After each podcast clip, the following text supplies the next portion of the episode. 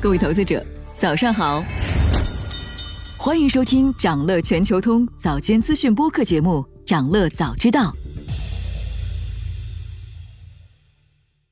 今天啊，我们来聊聊今年二季度理想汽车实现了公司历史上最佳的季度盈利，它做对了什么呢？出行旺季带来火热的买车需求，那二季度汽车行业逐渐回暖，在这个大背景下呢？造车新势力中的排名靠前的理想汽车，昨天公布的二季报显示，公司期内营收超过市场预期，同比增长了百分之二百二十八点一，环比也有百分之五十二点五的涨幅。二季度，理想实现了公司历史上最高的盈利水平，二十三点一亿元，而上年同期公司还是亏损的状态。同时创下公司季度最高纪录的，还有理想的汽车交付量。期内达到了八万六千五百三十三辆。那从毛利角度来看呢？理想二季度汽车毛利率达到百分之二十一，这个数字也超出了市场预期。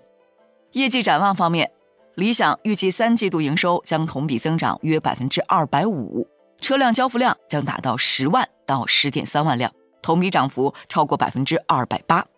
新车型方面呢？理想将在四季度发布的首款五 C 纯电超级旗舰车型理想 Mega，并预计这款车型的销量将达到五十万以上，成为销量第一的新爆品。从财报数据来看，理想汽车已经连续三个季度实现盈利，它也是继比亚迪和特斯拉之后第三家能够连续保持季度盈利的新能源车企。如果不出意外的话。理想很可能在今年突破千亿营收，实现年度盈利。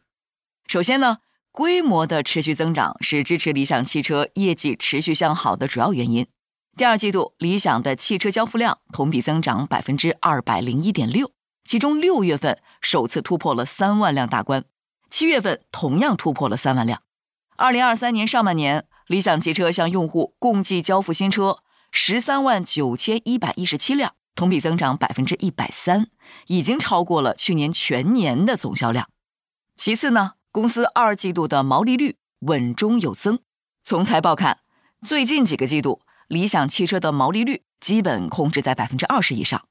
二零二三年第一季度，理想汽车的毛利率是百分之二十点四，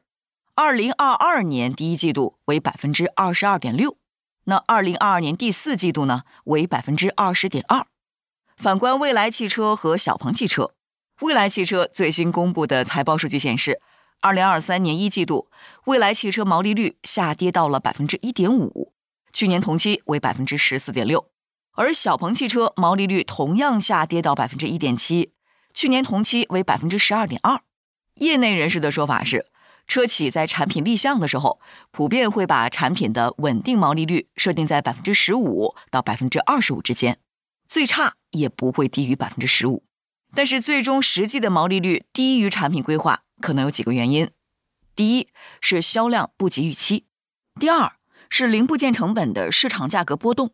比如说碳酸锂带来的电池涨价；第三是价格战带来的大幅降价。在达到千亿级别的收入规模之后，百分之十五到百分之二十五的产品毛利率是一个健康生存的汽车企业的基本要求。那从这个角度看呢，理想汽车毛利率能够稳定在百分之二十以上，正是得益于它的规模效应。第三，有分析指出，理想实现销量大增的背后，还有它不同于国内其他新能源车企的经营策略方面的原因。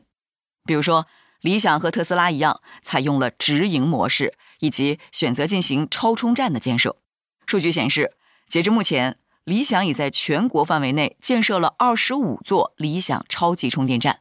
那根据相关的规划，到二零二五年，理想汽车计划投入一百亿元建设三千个超充站。那这些超充站呢，将建设在高速公路服务区。此外，不同于特斯拉的纯电车和相对小车型的策略，理想采取的是增程车路线和更适合家庭使用的相对比较大的车型。而且，理想更重视车内的各项智能配置，比如说座椅按摩、座椅通风、空气悬架、语音交互的智能车机、L 二级智能驾驶等等。这其实是理想从中国人和中国家庭结构角度出发，有意识的调整了产品策略。那很多中国消费者对纯电车是带有里程焦虑的，以及很多中国家庭是有三代人住在一起的，所以六座或七座的 SUV 往往更加受到国人的青睐。在这样的背景下，一车多能往往能够满足大部分中国人对汽车的极致想象。因此，理想是把家庭用车。做到了极致。从整体上看，理想汽车之所以能够从造车新势力魏小李中脱颖而出，得益于多方面的综合原因。宏观和中观层面包括了车市回暖、出行需求增加、价格战硝烟散去等等。而公司本身的规模效应和产品策略，也使得理想汽车暂时走在了国内新能源车企的前列。想了解更多新鲜资讯，与牛人探讨投资干货，现在就点击节目 show notes 中的链接，进入掌乐全球通 app。以上就是今天掌乐全球通掌乐早知道的全部内容，期待为你带来醒目的一天。我们将持续关注明星公司和全球宏观重要事件，也期待你的订阅。我们明早再见。